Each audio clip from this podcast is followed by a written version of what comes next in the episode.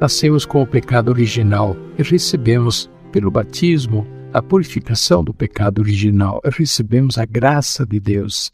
Mas, infelizmente, depois do batismo, nós continuamos a cair, a pecar. E de um jeito ou de outro, devemos continuamente pedir perdão a Deus, pedir a sua ajuda, a sua misericórdia. Por isso, ao longo da quaresma, nós devemos fazer um grande exame de consciência sobre a nossa vida e procurar também fazer uma boa confissão. Isso faz parte da quaresma.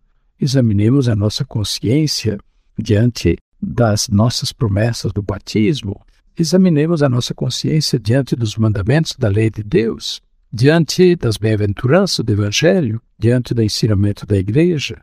Mas, sobretudo, temos dois parâmetros grandes por onde examinar a nossa consciência: amor a Deus e amor ao próximo.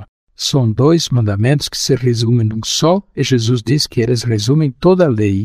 Podemos examinar a nossa consciência olhando para os nossos deveres pessoais, os deveres de Estado, quem é casado, quem é pai e mãe de família, quem é trabalhador, quem tem um ofício, até mesmo tem uma missão pública.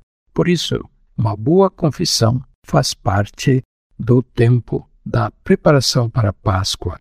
Toda confissão supõe, de nossa parte, a fé no perdão de Deus, o arrependimento dos pecados, o bom propósito para não os cometer novamente. E, claro, a confissão sacramental, que é concretamente o gesto, o modo que Jesus quis que a igreja transmitisse o perdão Aqueles a quem perdoares os pecados serão perdoados. Aqueles a quem os não perdoares não serão perdoados.